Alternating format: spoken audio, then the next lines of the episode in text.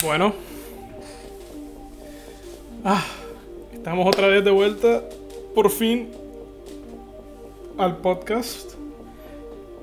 Y bueno, un buen rato que no volvimos, ¿verdad, Ricardo? Sí, señor Alejo, ¿cómo estás? No, buenos, bueno, buenos fines de semana sin, sin estar acá. Hemos tenido un poco de trabajo, pero pero ya estamos de vuelta y la idea es, eh, sí, seguir hablando de lo que más sabemos o de lo que pretendemos saber. Eh, y pues, entretenernos y, que la gente, pues, la gente que pueda, pues, nos escuche. Bienvenidos a todos. Pues nada, eh, el día de hoy, pues hemos preparado un pequeño show, por así decirlo. Mm, a ver si, si Edgardo nos comenta un poco más. Sí, bueno, a ver. Eh, tenemos una, una, pequeña, un pequeño top con ciertas películas. Sucede que una de las principales noticias del, de la semana pasada, antepasada, es que se va a hacer un remake de Scarface. Un remake que no sé si la gente lo pide o no. un remake que va a tener una, una buena dirección, unos buenos guionistas y, pues hablando de eso, ya que estamos en el tema, pues la idea es como hablar en este, en este show, en este programa, sobre los remakes que nos gustan, buenos remakes que han hecho, buenos reboots también. Entonces la idea es que la gente pues tenga o sepa, las personas sepan cuáles son como los remakes que nosotros hemos escogido como las como los mejores que pues tampoco vamos a decir que vimos todos los remakes del mundo y escogimos a los mejores, no, obviamente simplemente son los que los que hemos visto nosotros o los que conocemos y que sabemos que han hecho parte de, del cine, de su historia y que han sido nombrados y están ahora mismo en una buena posición en la historia del cine. Claro. Y bueno, eso que lo hablaremos ya casi finalizando el show. Eh, queremos traer primero un poquito de noticias, ¿no? De, del mundo del cine. Y, hombre, ¿cómo dejar atrás ahora mismo una de las noticias más importantes para nosotros dos, ¿sabes? Que... Sí, señor. la nueva película de Nolan sacó un nuevo tráiler. Eh, sí, digamos, digamos que las dos noticias de esta semana, y fueron casi el mismo día, si no estoy mal, pues eh, eh, sobre todo esta, que es la del tráiler de, Tenet, el segundo tráiler. Bueno, yo podría decir que es como un primer tráiler porque pues no, no me pareció que el primero fuera un tráiler. Me pareció más un teaser que otra cosa. Sí, fue, yo digo también que fue más un teaser. Fue un teaser, fue más un teaser. Y, y nada, pues la gente anda comentando en redes digamos que ya la fecha ya no va a ser para julio, no me acuerdo cuál era la fecha original, pero ya se cambió, ya en el trailer dice que va a ser Creo que si Exacto, pero ya el 17 y en el tráiler nuevo pues ya dice coming soon simplemente. Y era obvio, pues era, era algo de esperarse todavía. Creo que por ahí leí una noticia que Christopher Nolan quería que el 80% de los, de los cines estuvieran abiertos para poder proyectar la película. Entonces, sí, claro, cuando hablamos de cuestiones de, que si las proyecto en Estados Unidos y no las proyecto en Latinoamérica, pues habrá muchos, muchos problemas de spoilers, etcétera. Entonces, supongo que quieren tener ese terreno asegurado para poder estrenar esta película que todos sabemos que en presupuesto nunca se, escatima. En, películas de Nolan nunca, hay, nunca se escatiman en presupuesto. A ver, yo lo que tengo entendido. A ver, sabemos que es una situación muy excepcional. Todo lo que estamos viviendo, pero Dolan es de esos directores que siempre, ¿sabes? O sea, nunca ha estado tan a favor de, de los servicios de streaming, como lo habíamos comentado en el episodio pasado. Y siempre, incluso él trata de utilizar los mejores formatos, ¿sabes? O sea, los mejores formatos de cine. Ahora mismo creo que él es uno de los pioneros en, utilizar IMAX tal cual con, como película, con cinta ya muchos directores hoy en día, sobre todo cuando se trata de películas más comerciales, em, deciden o optan también para... O sea, optan más por utilizar medios digitales, ¿sabes? Utilizan cámaras digitales que no... Obviamente la calidad no es la misma es una calidad que tú visualmente la notas, obviamente, pero, pero también hay que, hay, que aceptar, y, creo yo que tú y yo como ingenieros, que la tecnología cada vez va, avanzando, va más avanzando y, y eso, esas diferencias no se notan mucho ya. No, no es sí, esa, esa, brecha, esa, brecha ya, ya no es tan fuerte. Digamos que, exacto, o sea, cada vez la, la, tecnología digital es, es, más fuerte, mucho más robusta y se hacen visualizaciones mucho más, a ver, mucho más eh, fuertes, o sea que podemos ver una gran calidad eh, a pesar de la, a pesar de, de, que sea un medio digital. Pero, pero sí, o sea, por lo que tú dices ahora del IMAX, que es como el boom, ¿no? O sea, todas las películas, bueno, no todas, obviamente, pero las películas que se estrenan en formato IMAX, incluso hasta les hacen un póster. Claro. De IMAX version, como para promocionar esa, esa, esa entrada a los cines IMAX. Que, que, pues sí, sabemos que es una calidad diferente, es un mayor tamaño de la película. Y, y a ver, es, es una gran experiencia. O sea, obviamente no todas las películas son, son visibles, o sea, digamos que son disfrutables en IMAX, pero las películas que requieren por lo menos muchos efectos especiales, mucha acción, mucho un buen sonido, pues sí, o sea, eh, vale la pena, la verdad sí vale la pena ir a un cine IMAX para, para ver ese tipo de películas. Y como tú lo dices, Nolan está metiéndose en ese cuento. Claro, a ver, y eso, eso también a mí me dejó un poquito impresionado el segundo tráiler. Eh, ¿Te parece si lo ponemos en el, en el podcast? Sí, sí, claro. Eh, a ver, es un, un tráiler que, como tú y yo habíamos discutido antes, creo que de, las películas de Nolan es de las que más pistas da de lo que trata la película, ¿no? Sí, sí, es un tráiler totalmente diciente yo creo que Nolan ya está haciendo eso, ya, bueno, ya se sobreexplica hasta en los trailers, pero sí, sí, obviamente sin desmeritar el trabajo de Nolan, pero, pero sí, sí, sí está siendo full detallista, bueno, de pronto no full detallista, pero sí da muchos detalles, o al menos muchos más detalles de los que solía dar en los trailers de películas anteriores como Interstellar o, o El Origen, incluso. Claro.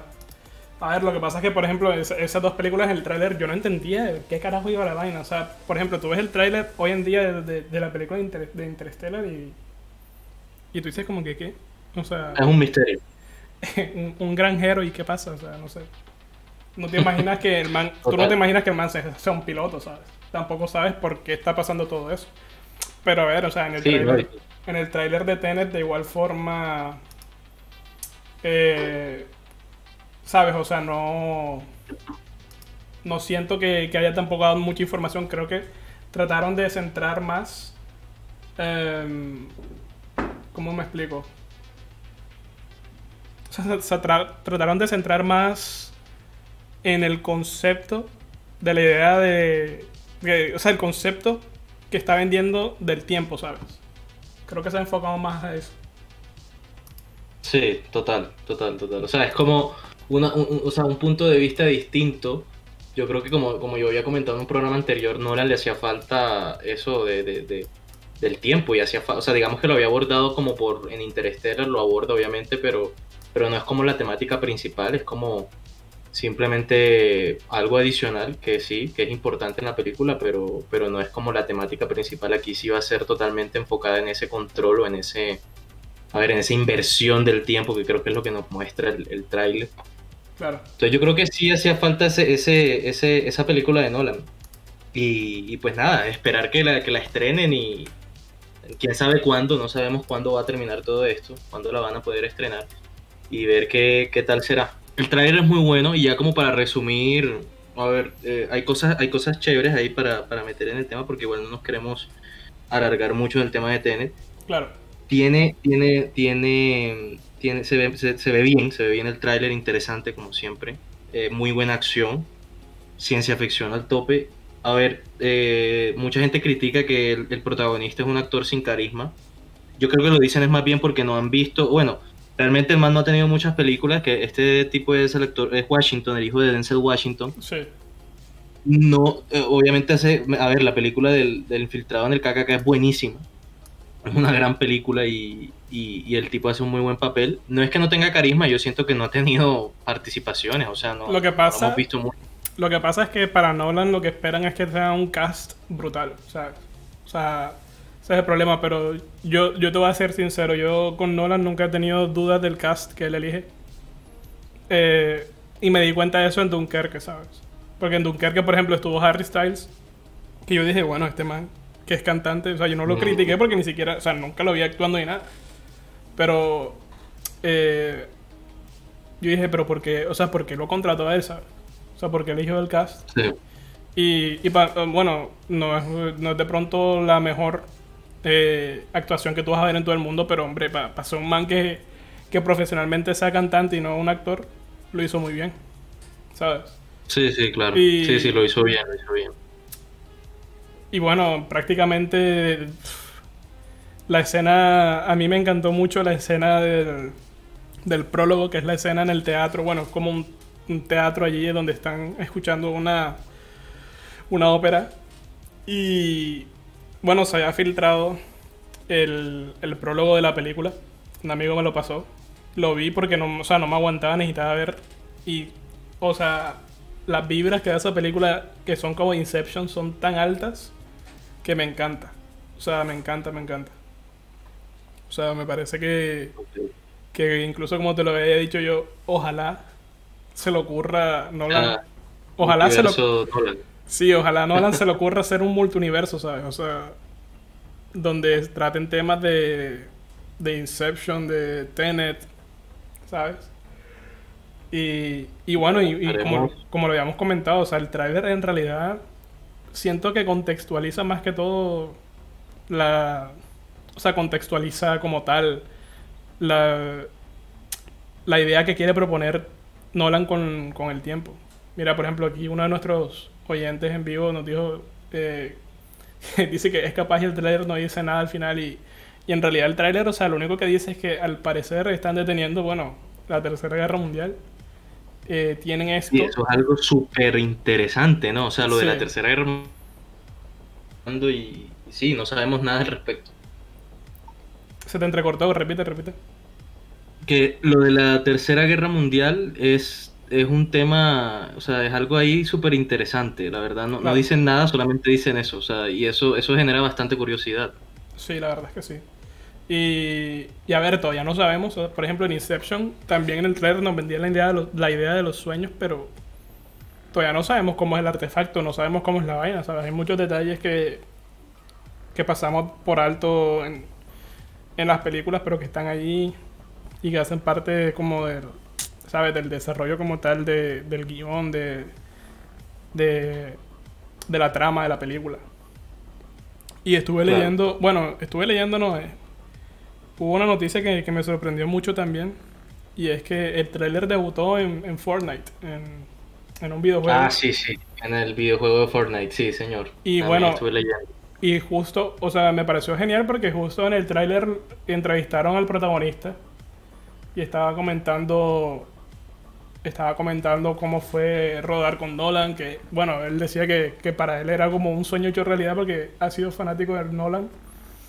Eh, y estuvo comentando que, que la película tiene una propuesta técnica muy interesante, nueva, porque, bueno, como, podrá, como los que lograron ver el tráiler o los que lo hayan visto ya, eh, hay escenas en donde las personas están yendo en un, en un tiempo, por así decirlo, negativo. O sea, van al revés. Como quien le da al revés a, a, la videocasetera. Sí. Eh, un reward, sí. Exacto. Y los otros están en, en, tiempo real, ¿sabes?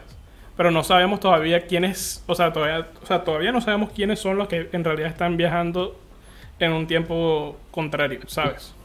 Ya, ya, ya están las teorías conspirativas. Claro, claro.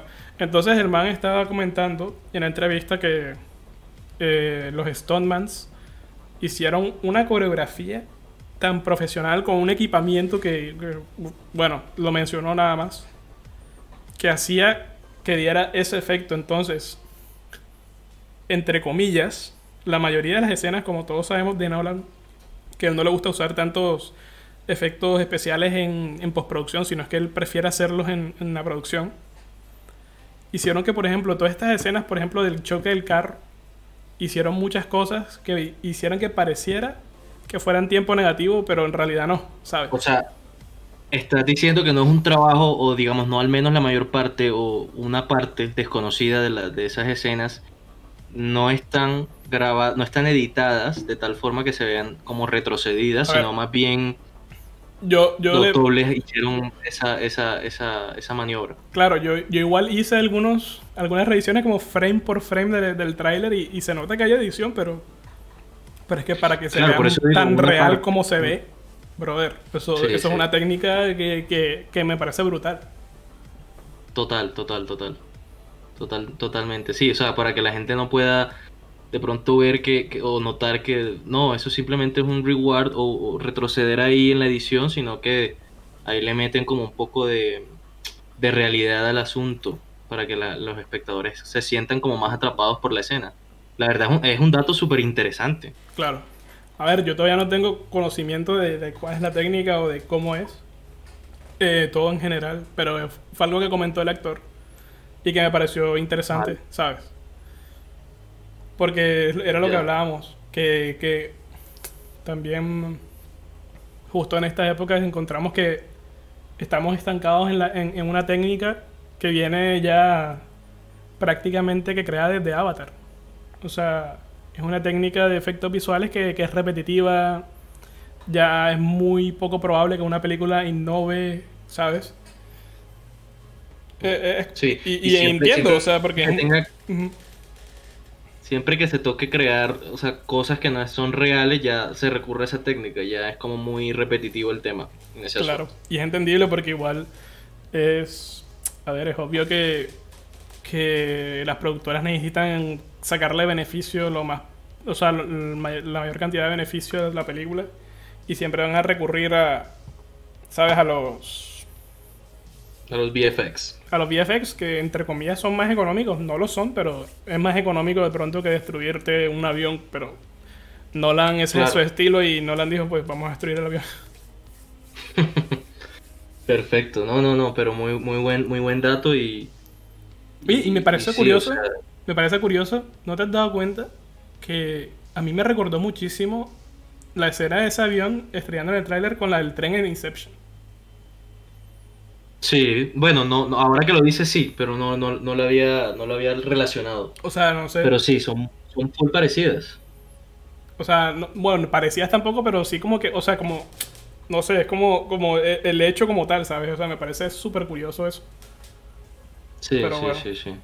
Yo nada más estamos, o sea, yo nada más estoy aquí, perdón, pidiéndole al ente que sea que gobierne el universo, o si es que existe, que, que si llega a haber un multiuniverso Nolan loco,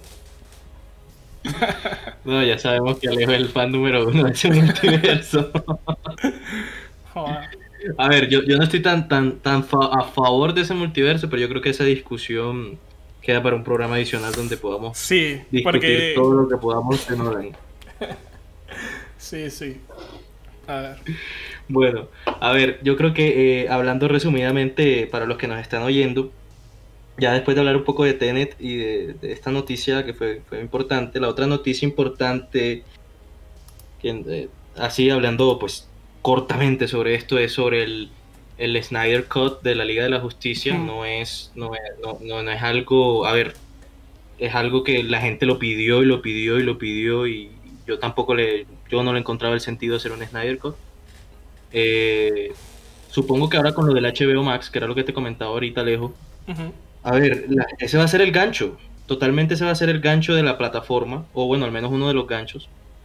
Eh, mucha gente se va a comprar el HBO Max, que para los que no sepan, HBO Max va a ser la plataforma oficial de HBO, va a tener contenido de Warner, de HBO, de Crunchyroll, de Cartoon Network, va a tener un, un gran contenido, una gran variedad de contenido.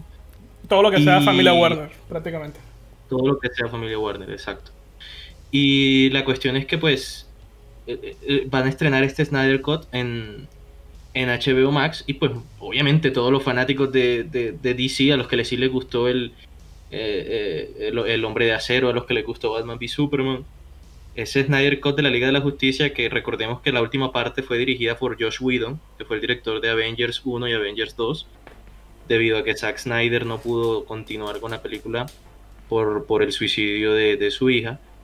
Eh, él completó la película y, dice, se dice, se rumorea que el 75% de la película que hizo Snyder se cortó. Entonces, e, esa es la, noticia también importante y de hecho, esa es más global todavía, más, más, o sea, tiene muchos más fanáticos, digamos, eso del, del, Snyder Cut. Y la idea es, sí, a ver qué piensa sobre eso. La verdad, yo mi opinión siempre ha sido que no, ahí lo que pueden hacer es como que hacer que la película sea menos, menos mala, Sí. Y ya, o sea, no, no, no creo que vaya a ser un cambio tremendo, pero bueno, lo del 75% puede ser que sí. Pero pues, esperar a ver. ¿Qué, qué opinas tú al, al, respecto? A ver, yo es que, por ejemplo, con la película, creo que lo que comentamos en, en el episodio anterior, eh, la película en realidad es normalita. O sea, es como eh, trataron de simular el Avengers, pero como lo, como lo hemos comentado, o sea, nunca hubo introducción de ciertos héroes. Simplemente aparecieron allá, pam. Y, y era como que, bueno, pero, ¿sabes? O sea, yo no sé de dónde vino Flash en este universo de DC en las películas, o yo no sé, eh, ¿sabes? El cyborg este, no, me acuerdo cómo se como llama. La historia, como la historia previa de cada personaje. Sí. Y mm, y además, bueno, yo no soy tan, o sea, tan fanático de DC. Soy fanático, o sea, de todos los héroes, mi héroe favorito obviamente es Batman, pero. Pero. Tengo que admitir un poco que. Marvel ha ganado más en. En crear un universo cinematográfico de, de sus cómics. Y. Y bueno, la ventaja que le lleva es abismal. Y respecto al, al Snyder Cut. A ver, se rumorea que va a ser larga. No sé si son eh, cuatro o seis horas. Yo no sé cuántas horas era que, que habían comentado. No recuerdo muy bien. Eh, me parece una brutalidad si sacan las seis horas continuas, pero espero que sea. No, yo creo que estará como en episodios. Sí, ¿verdad? ah, es lo más lógico. Sí, sí, sí, Creo que, creo, que, debería ser así. Y creo que leí al respecto que iba a ser así como en, episodios largos. Sí, yo ya también ya me acordé que leí que, que habían decidido hacer como una mini web. Bueno, que mini web, eh, una miniserie. ¿Sabes? Y mm, espero que, que, bueno, que valga la pena, es lo único que pido. Y que sepan introducir a los personajes. Creo que eso fue uno de los grandes fallos, en realidad, de la película porque en esa película los únicos que tenían antecedentes eran eh, Wonder Woman, Superman, y, Es que ni siquiera Wonder Woman. No, Hay que decirlo, ¿no? No, la película... No estoy seguro, pero yo creo que la película de Wonder Woman estuvo antes, o digo, estuvo después. Mira que Wonder Woman lleva dos películas, espérate ahí. Claro, la, la, la, segunda todavía no se ha estrenado, pero la, primera... igual igual puedes tener... 2017. Wonder Woman. A lo mejor sí. Y yo creo que el único que tenía como un antecedente era Superman, ¿no? O sea, que tampoco fue una gran película a mí, la verdad no, me gustó. Sí salió, sí salió antes. O sea, lo que pasa es que fue ah, el mismo año. Pero salió... Listo, listo. Salió que sí, tenía, sí, tenía, sí tenía una introducción. Eh, Batman no tenía, pero dicen que esa fue la... Bueno, la introducción de Batman fue Batman v Superman. Sí, pero, pero, era un Batman diferente. Pero los otros. Exacto. no, y los otros personajes eh, totalmente nuevos y, a ver, no, a mí no, no, no, me parecieron que encajaron mucho, la verdad, no, no, no, esa, esa, esa, esa cosión, o sea, esa cohesión más bien de los personajes no, no, no, me, no, me gustó, no estuvo bien hecha. Y, y nada, ahí por en el chat nos están diciendo que seguramente en el Snyder Cut va a salir Atom y sí, es cierto, se filtraron unas imágenes o una imagen del personaje que supuestamente iba a interpretar a, Atom, que es este superhéroe que se puede, puede cambiar de tamaño, es como el Ant-Man de, de DC. y, y sale como en una bata de científico, porque pues supongo yo, la verdad no sé mucho del personaje en los cómics, es un científico y, y pues también se rumorea eso, se rumoreó, se filtró el nuevo diseño de, del, del, del, del, antagonista de la película, que no me acuerdo ahora mismo el nombre. Se rumoreó que va a salir otro personaje, Darkseid. O sea, hay muchas filtraciones que indican que seguramente sí, se cortó bastante de la película. A ver, Entonces, yo, pues nada, esperar. yo digo que hay dos problemas ahí. Un problema, obviamente, la película le fue mal porque hubo recorte. Eso sí o sí con cualquier película que, de la que hablemos, de lo que sea, eso es un problema que hay que admitir. O sea, si tú tienes una visión de un director y lo recortas a un 50-70%, con que lo recortes un 80%, puedes dañarlo absolutamente todo. O sea, que pierda sentido todo lo que se quiso hacer. ¿Sabes? Correcto. Eh, la segunda es que también siento que, a ver, es probable que el director también se haya pasado un poquito, ¿sabes? A ver, si ahora mismo se están proponiendo un contenido de 6 horas, es porque el man en realidad tenía muchas ideas en la cabeza, pero que no fue capaz de... No las concretó en un tiempo... En un tiempo o no limitado. las concretó efectivamente en un tiempo exacto, sí, también estoy de acuerdo, también estoy de acuerdo con esa idea. Y, Y lo de los cortes, sí, o sea, eh, todas las películas se hacen cortes. Toda, la mayoría de películas, de hecho, tienen una versión, de, un director cut que se vende en Blu-ray y que pues son partes que se tuvieron que, que cortar porque la productora lo, de- lo decidió de esa forma. Claro. Y mira, y Luis Caraballo también nos dice es que, que, que es algo muy cierto y estoy muy de acuerdo con él. Y es que el problema de DC es que no está imitando a sus películas animadas, que en realidad son superiores a la de Marvel. Y eso yo estoy completamente de acuerdo. Sí, sea, sí, para el mí- universo DC animado es, es muy bueno. Las películas animadas son muy buenas. Y esperemos, a ver, no sé, esperemos que lleguen a ese estilo de, de, de desarrollo de, de trama en sus películas, porque es que en realidad yo no, o sea, yo no le veo fallas a las películas de DC con efectos especiales o con actores o con lo que sea. O sea, siento que el fallo completo es la trama. Y, Sí, que, sí, y, que fue, y, que, y, que, y que fue algo que Nolan logró superar y que es por eso que vemos que, que la vara está tan alta para DC para como para replicar una película de ese estilo, ¿sabes? O, bueno, Totalmente una trilogía de ese estilo. no solamente tienen Marvel como competencia, tienen- se tienen ellos mismos, ¿no? O sea, Claro. esa, esa trilogía de Nolan estuvo muy, muy bien hecha y, y superar eso, pues, está difícil. Y también hay, hay, que, hay que pensar también que siempre va a haber conflictos. o sea, eh, son conflictos empresariales. De- DC es una compañía, Warner es otra. Ellos tienen un acuerdo mutuo para hacer películas. eh, pero siempre va a haber intereses. O sea, siempre va a haber intereses y siempre va a haber censura eh, por parte de, de Warner porque es obviamente es el, el medio final la- el que la película va a llegar. que distribuye, el que distribuye. Él es el que distribuye y el que cobra la plata cuando entra a cada cine.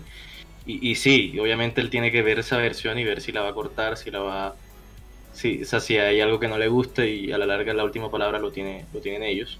Al- que es lo que no pasa en Marvel. Obviamente Marvel y Disney son la misma cosa. Claro. Entonces ya, ya es una cuestión diferente.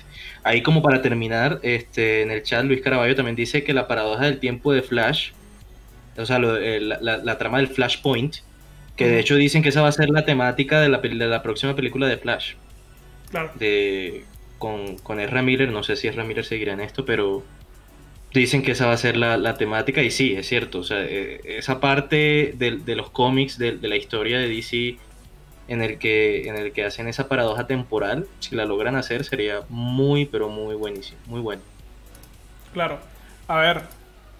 Eso necesita un buen director que sepa de eso al respecto, ¿no crees?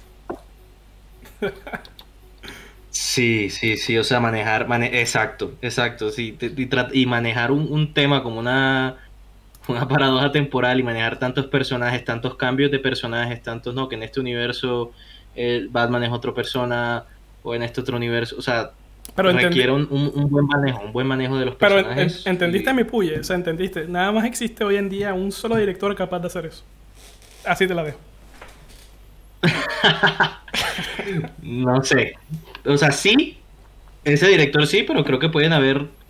Hablo, mismo o sea, no, tengo, no, tengo, no tengo candidatos en la cabeza, pero. No, yo pero sí. sí, sí. Yo tengo varios. Lo que pasa es que hay uno que es el top 1 y ese no lo puede quitar nadie. bueno, bueno, está bien, está bien. Vamos a dártela, vamos a, a pensar que sí. Recuerda que Bueno, también, yo creo que- también esta- en esta casa somos Nolan y de Villanueva. Sí, es cierto. Y Villanueva. Villa- a ver, Villanueva. Quedó así, ¿no? Como Villanueva. Es que el- Sí. el, el apellido es muy difícil de pronunciar, pero sí, es un gran director también. Si no sabes por qué llamamos creo- a un director Villanueva, tienen que ver los capítulos anteriores. Los capítulos anteriores, cierto, sí. La, para seguir con esto, bueno, yo creo que ya hablamos de esto, ya, ya resumidas cuentas, pues esa es otra noticia importante. Vamos a hablar ahora sí de los remakes, reboots, Claro. eh, un poco de secuelas, precuelas. A ver, charlemos un poco primero sobre por qué, eh, por, qué opinas, por qué crees, o cuál sería como el motivo que llevaría un director a hacer un reboot, un remake, o de pronto hasta una misma productora. Obviamente hay intereses económicos, pero, pero, pero hablar un poco como del, y no sé si nos puedes ilustrar un poco también para los oyentes, para todo el mundo, qué diferencia hay entre un remake y entre un reboot, que son como las, las dos, los dos conceptos de los que vamos a hablar, los que en este programa vamos a abordar un poco. A ver. Lo que puedo hacer, lo que más o menos puedo saber yo es que, obviamente, o sea, el remake es tratar de hacer eh, la película, ¿sabes? O sea, tal cual y como fue ofrecida, por ejemplo. No sé cómo eh, lo que habías comentado tú, comentaste lo de Scarface, ¿no? En el podcast. Sí, sí, sí. Bueno, por ejemplo, si llega a sacar una, un, una- un remake de, de Scarface, por ejemplo, sería una película eh, basada en la historia que se propuso de Scarface, o sea, de la primera película, y, Sí. y nada diferente, ¿sabes? O sea, por ejemplo, Ok, ok. yo considero que, por ejemplo, vamos a empezar ya desde una. Tenemos aquí un ejemplito. Sí. Eh, Batman. Para mí, Batman son remakes. Porque, eh, bueno, mu- muchos de los Batman, ¿no? O sea, no, no todos. Pero son historias que ofrecen eh, el mismo tipo de villanos. Eh, obviamente, la trama no es tan compleja como para decir que, que fue un reboot. Porque, a ver, diría yo que un reboot en realidad vendría siendo algo de lo que tú te estás apropiando, ¿sabes? O sea, el director se apropia de un universo, de un universo que propone una película Sí. y hace sí una nueva película. Por ejemplo, Dune, que va a salir también que de este famoso director que le llamamos Villanueva. Eh, para mí eso va a ser un reboot porque él va a poner como la visión como tal. Obviamente, basado en un libro, pero ya, ya hubo una película. Pero él va a proponer una visión completamente distinta a una, a una historia que, que, que, que ya fue hecha, ¿sabes? O sea, que ya estuvo... Ya fue... Ok, ok. Ya hicieron como, no sé, ya hicieron como una versión cinematográfica de la historia. Y un remake, a ver, para mí, no sé, o sea, es simplemente, eh, por ejemplo, Spider-Man. Los Spider-Man son remakes.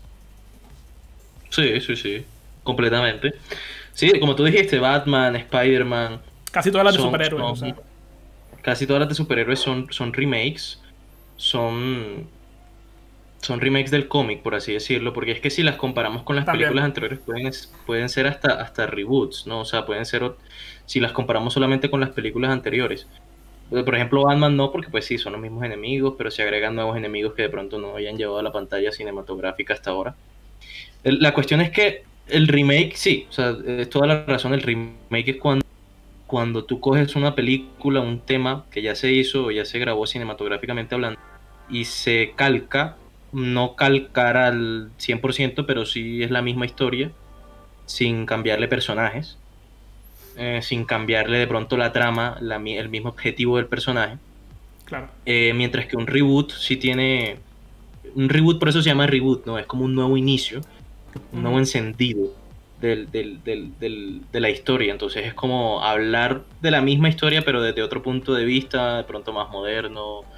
A ver, un ejemplo de reboot que tengo ahora en la cabeza muy, muy reciente, por ejemplo, es eh, la película que hicieron de Chucky.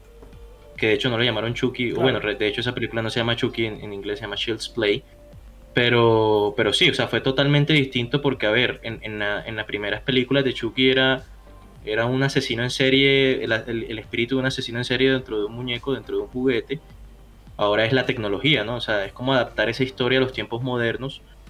Eh, se trata pues ya de, de un chip de un programa, de un software que pues de inteligencia artificial, estamos hablando ya de inteligencia artificial que se revela y pues lo mezclan con el terror.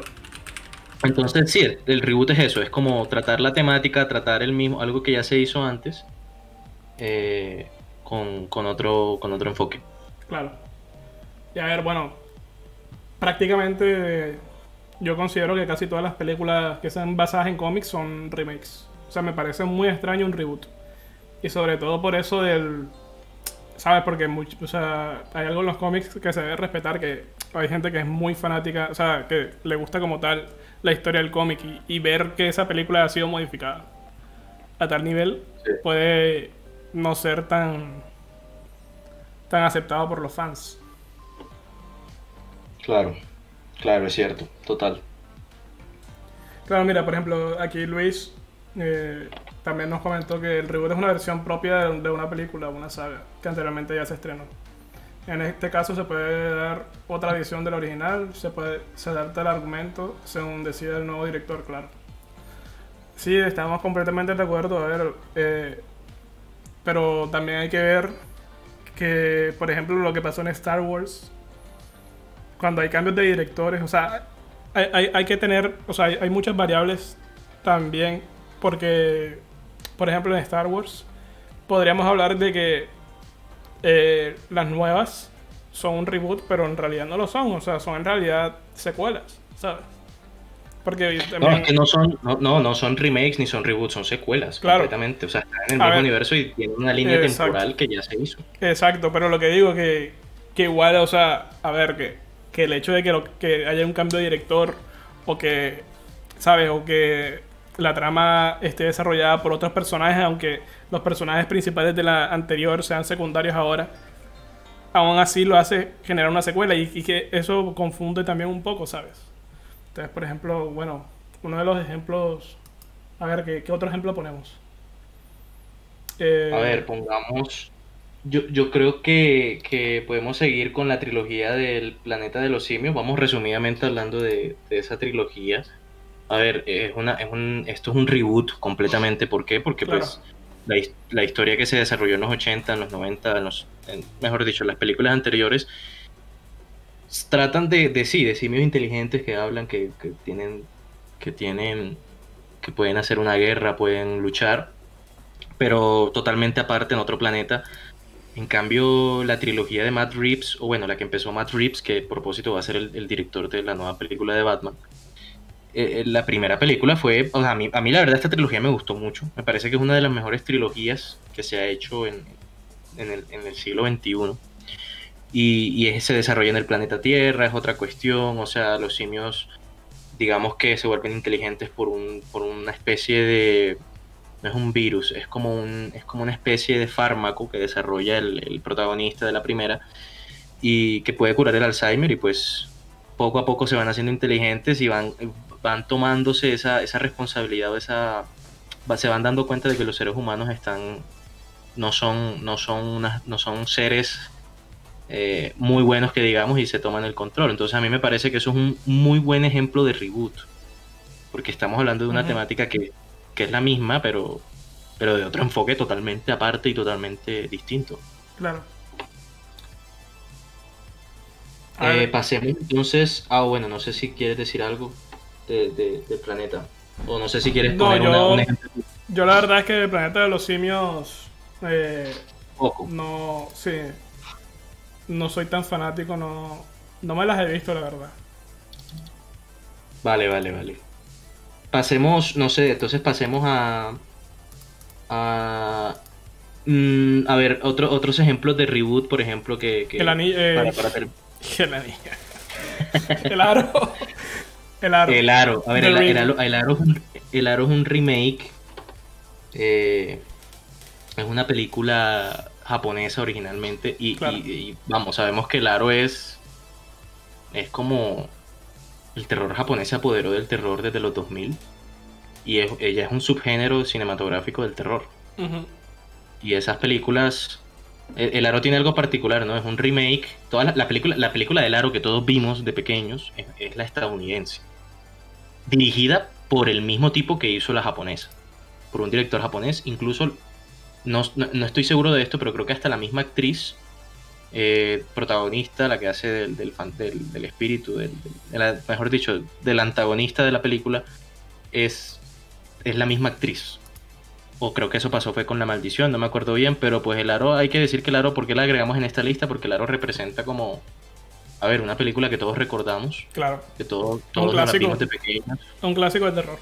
Ah, claro, todos nos asustó y fue como el inicio de ese terror, de ese terror oriental, hmm. terror japonés, metiéndose aquí la cultura occidental. Fue cuando nos dimos cuenta de que estos tipos hacen un muy buen terror, pero buenísimo.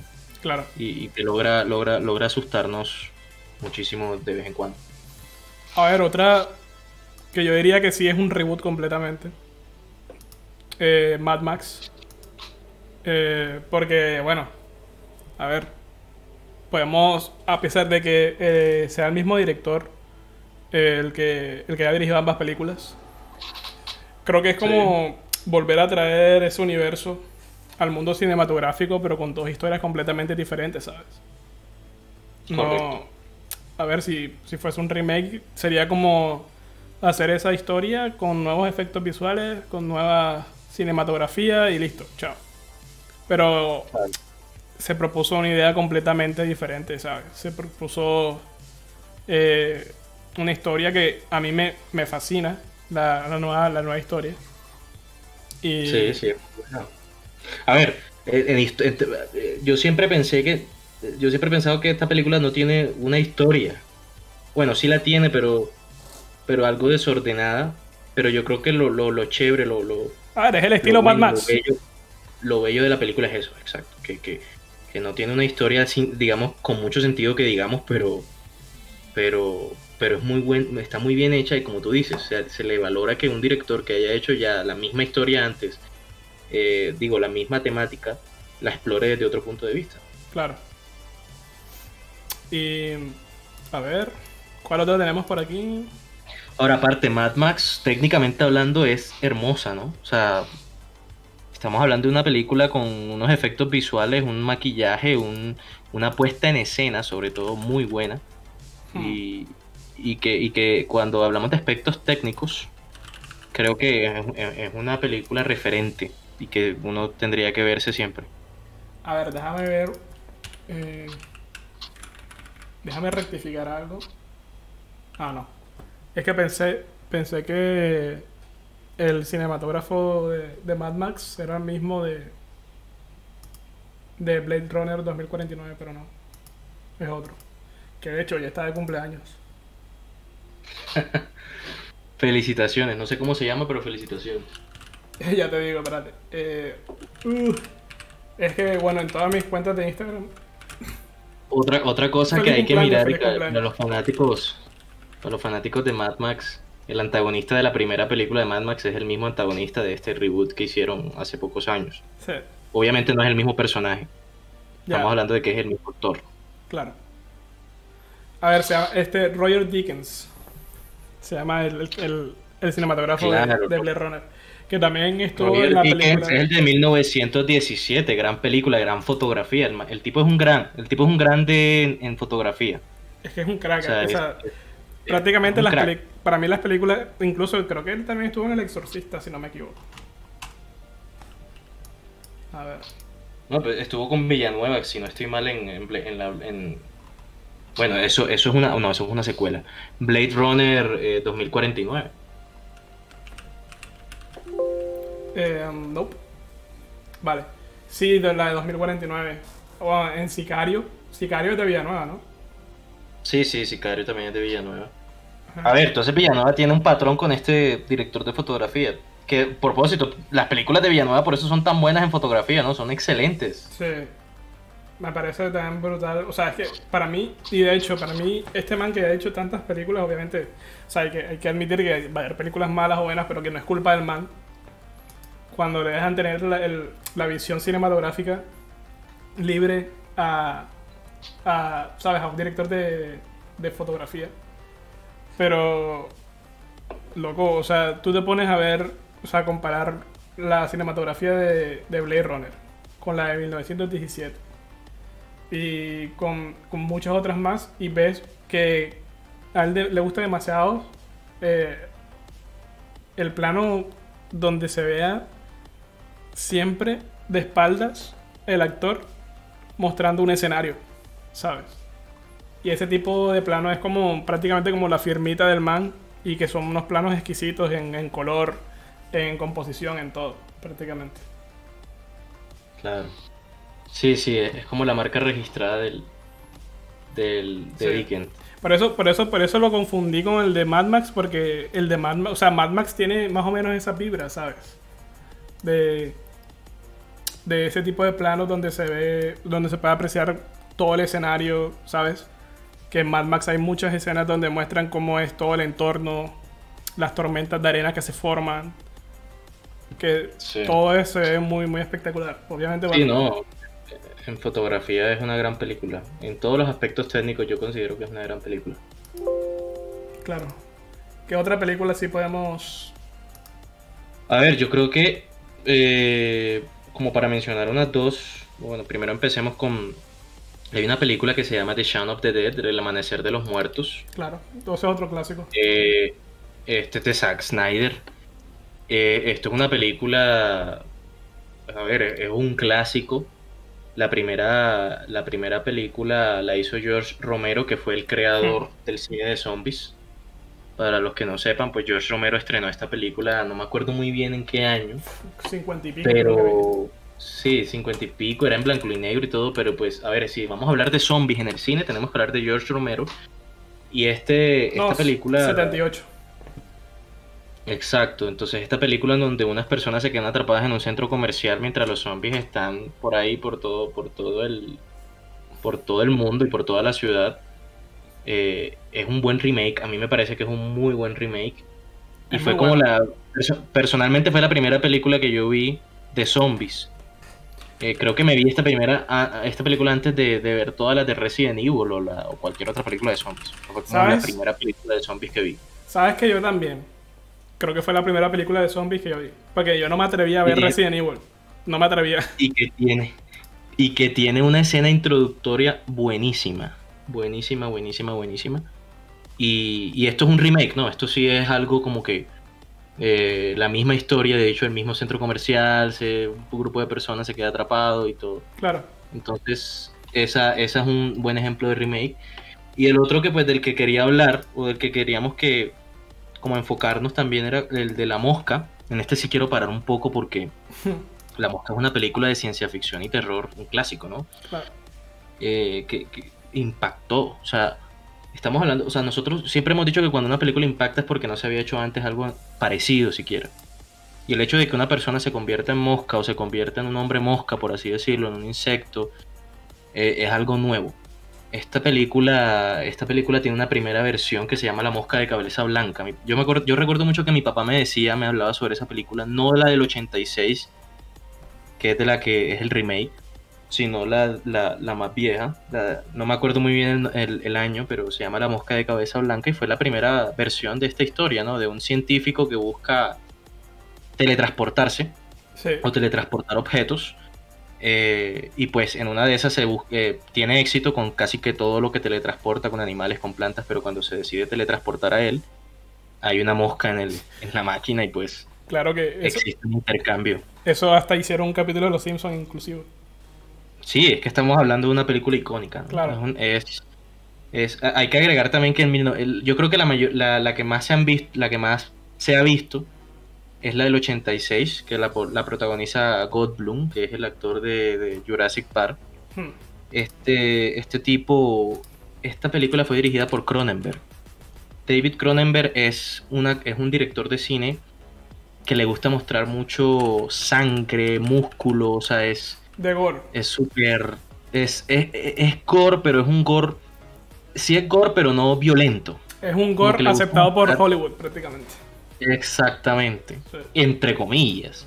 porque en su época dudo mucho que fuera, pues tuvo críticas y todo, pero se le llama terror carnal o terror, no, no me acuerdo muy bien el nombre, pero el tipo, el tipo hace buenas películas y que en, en, esta parte, en esta película sí, se muestra, digamos que la, la, la película original no era tan fuerte, no mostraban como una persona con brazos de humano, con todo el cuerpo humano y con la cabeza literal de una mosca, literal. Y una mosca la mostraban con la cabeza de un ser humano. En cambio, esta película, la del 86, pues ya es diferente, ya es un monstruo prácticamente y, es algo más visceral. Ese es el terror que, que Cronenberg maneja un poco, es el terror visceral. Nice. Em, ¿Cuál otro tenemos pendiente por ahí? No sé, no, no, no, no, no sé si tienes alguna otra que agregar. Eh, Godzilla, pero no sé si hablemos de, de, Godzilla. A ver, mis opiniones en Godzilla es que no sé. A ver, Godzilla yo la considero que es un clásico, pero no es para nada mi gusto. Godzilla, a, ver, así, así, yo, yo, tengo un amigo que le gusta mucho este tema de, lo, de, de Godzilla, de, de esta cosa. Eh, hay una versión del 98 que creo que es la con la que todos crecimos. O la mayoría. La que pasan en televisión. exacto. Los sábados por la mañana o por la tarde, yo qué sé. Sábado de acción. Esa misma en en Caracol la pasaban dando. Sí. Y, y, era, a ver, lo que pasa es que Godzilla aquí es como una iguana grande. ¿Sí? Es como una iguana grande, o sea, todavía sentimos que es como un animal eh, en tamaño grande. Claro es una película que eh, es recordada porque pues hace parte de la infancia de todos. Claro, sí. Pero la versión que estrenaron después es un reboot. ¿Por qué? Porque se mantiene un solo personaje que Godzilla, lo demás cambia. Y, es cierto, con Godzilla se puede cambiar lo que sea. Sí, es Lo único que tiene que estar es Godzilla. O sea, Exacto. Es la única regla que existe. Y, y ya en Godzilla, la nueva, la última que se hizo, que ya se está haciendo un multiverso con King Kong y este Monsterverse que se está haciendo, de Legendary Pictures, Hmm. Eh, ya, es un Godzilla un poco más fornido, Godzilla más, más, grande todavía, y se, le da importancia mundial al tema de, Godzilla. Es como un Godzilla más, más afín al Godzilla japonés, que pues todos sabemos que Godzilla es un monstruo creado en Japón. Claro. Y de hecho, pues el Godzilla del 98 pues, lo podemos considerar también un reboot o un remake de las montón de películas que existen en Japón de Godzilla, que son como 30 películas. O sea, eso en Japón cada tres años sacan una película de Godzilla. A ver, yo, yo creo que coincido contigo de que este tipo de películas es más reboot que remake porque, a ver, el universo cinematográfico es el mismo personaje y ya está. O sea, tú en realidad no vas a encontrar un lazo fuerte con otros personajes si no es Godzilla como tal, ¿sabes? Exacto, exactamente. Eso es. O sea, es el personaje principal y es lo que tiene que estar sí o sí. Lo demás es una mm. variable. A mí, por ejemplo, bueno, esas películas no soy tan fanático, pero... Eh, lo más, o sea, yo es que... A ver, yo en mi mente Godzilla, como te digo, la habré visto en televisión, pero la trama o, o la historia no es algo que se me quedó en la cabeza, ¿sabes? Una película que sí se me quedó en la cabeza porque sí generó, o sea, para mí sí desarrolló una dramática, una dramática, una trama más fuerte. Pero creo yo, a ver, creo yo que es por el hecho de que en realidad la trama está ligada a los personajes y no a, no, y no a la bestia como tal, y fue Pacific Rim, ¿sabes? Que también es como. Claro, Pacific Rim de Guillermo del Toro. Sí, que es de ese mismo Pacific Rim es como. Es como ese tema de los. Es que eso es un tema, eso es un género. Sí, es un género. Se llama el género de los monstruos, vamos a llamarlo así, de los monstruos creados en Japón prácticamente, o sea, de los Kyujo, yo creo que tienen un nombre en específico, Kuji, no me acuerdo bien, pero, pero Guillermo del Toro Guillermo del Toro cogió ese tema y hizo una muy buena película, Pacific Ring 1, la 2 no, no es tan buena, pero la 1 sí, sí es una muy buena película. Sensei Edgardo, tienes toda la razón. Sí, señor. Y bueno, yo creo que la última que tenemos aquí en la lista, que es una que yo propuse, que yo no sé si el niño se la ha visto ya, que yo se la recomendé. Y es Blade Runner. No, no, no he hecho la tarea. A ver. No he hecho la tarea completamente. La vieja, la vieja, obviamente la. Y aquí, y aquí va lo que estábamos hablando incluso con, con Luis, que lo había comentado. Eh, ¿Sabes? No sabemos. Para mí es una secuela. Porque obviamente estamos viendo una historia que está pasando después. Pero siento que, o sea, yo siento que toda la película cambió brutalmente. Con la dirección, eh, con la narrativa. O sea, son propuestas completamente diferentes. Pero por más que yo pelee, va a ser una secuela, ¿sabes? Lo que pasa es que si el argumento general de las dos películas se mantiene, yo no me he visto, obviamente, obviamente, no me he visto todavía la Brother, ¿qué te pasa? ¿Qué te pasa? La, voy a anotar en mi watchlist. Dos semanas que no hicimos podcast y no te la pudiste ver. No, es que también tengo una cantidad de películas en, en stand-by que, ha, ha tocado en esta cuarentena, las he, las he podido ver. pero, pero sí, yo siento, yo siento que, no me la he visto, pero yo sí he pensado que es una secuela de pronto por todo lo que he visto, lo que he leído y, y, nada, vérsela. Y, me la tengo que ver y ahí sí te comento mi opinión al respecto, si de pronto sí estoy de acuerdo contigo de que puede ser incluso hasta un reboot. A ver. En el sentido de que el, autor hace lo que lo apropia, apropia el tema y lo hace diferente. Te voy a decir, te voy a decir en qué es la diferencia.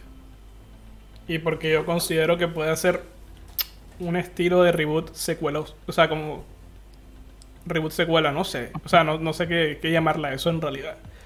Pero, a ver, para las personas que no se hayan visto Blade Runner, eh, les recomiendo que si no les gustan los spoilers, no me escuchen. Voy a tratar de ser lo menos spoiler posible, ¿sabes?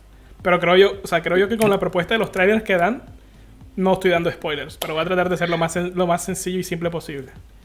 Recuerda que uno de esos que no se ha visto la película soy yo. Bueno, la vieja sí, pero... Pero, pero a ver, no, no, no, o sea, no voy a tirar un spoiler fuerte. O sea, lo que voy a decir, creo yo que es algo que, que si te viste la primera, que es una película súper vieja, creo que yo incluso es una película de culto en la ciencia ficción, brother, o sea, vas a entender lo que voy a decir. A ver, la primera película es una película basada en la historia de, del personaje que hace Harrison Ford, ahora mismo no recuerdo el nombre.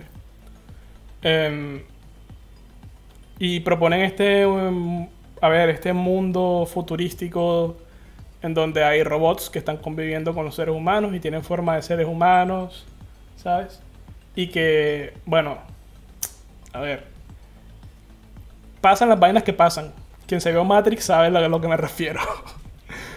entonces, a ver, entonces eh, Harrison Ford prácticamente es un cazador, o sea, es un un cazador de, este, de, robots que, por así decirlo, se están desalineando. Y, y en eso consiste la historia.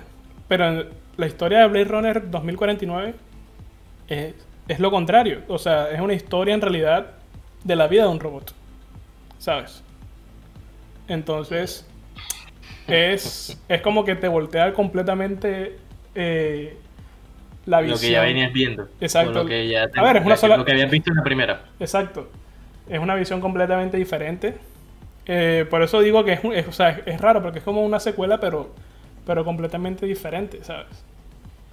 Es una visión, es una visión diferente del universo que se propone en ese tipo de películas. Bueno, en esa película. Vista desde un punto de vista de un personaje distinto que llega a tener la coincidencia de unirse con el personaje de la primera película, que es el de Harrison Ford, ¿sabes? Entonces, por eso digo que es como un mix raro, pero a ver, por más que pelee, va a ser una secuela, sí o sí. Claro, claro. Pero la conclusión es que la recomendamos y Alejo la recomienda bastante. A ver, Blade Runner 2049 eh, es de mis top 10. O sea, es de mis favoritos. Y... Hay que verla, hay que verla. A ver, si es del director de fotografía que habíamos comentado, de, de Y es de Villanueva.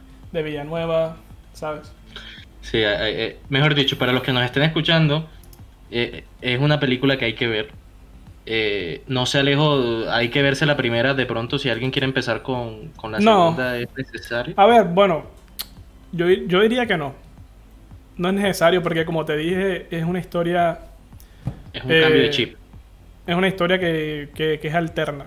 Que obviamente tú te vas a preguntar quién es Harrison Ford y qué hace ahí, pero esa pregunta te la responde la otra, la otra película, pero sin, sin jodértelo, ¿sabes? O sea, sin Claro. jodértelo. Claro, claro. Bueno, yo creo que ya, pues la idea es que estas películas que recomendamos como remakes, a ver, no son las, de pronto ni sean las mejores, de pronto nos faltaron muchas, pero son como las que pudimos sacar de nuestro historial de películas y que sabemos que han sido recordadas, a pesar de ser remakes o reboots, Claro. han sido recordadas y han quedado guardadas en la historia del cine. Entonces yo creo que ya con eso terminamos el programa de hoy. Y, y pues, y pues nada, este programa va a estar en Spotify, en iTunes, en, en, en casi que todas las plataformas. Y gracias a todos por, por habernos visto y escuchado el día de hoy. Claro, aquí le mandamos saludos a nuestros oyentes, a Aldo Vergara, que nos escuchó, eh, nos, nos comentó, a Amanda, que siempre está ahí comentándonos, incluso, bueno, comen- tuvo un comentario de Mad Max que no lo alcanzamos a leer, que, que bueno, que sí decía que, que los planos siempre son de ese estilo, que siempre son centrados desde lejos. Sin que, shaky bueno, cam. Sin shaky cam.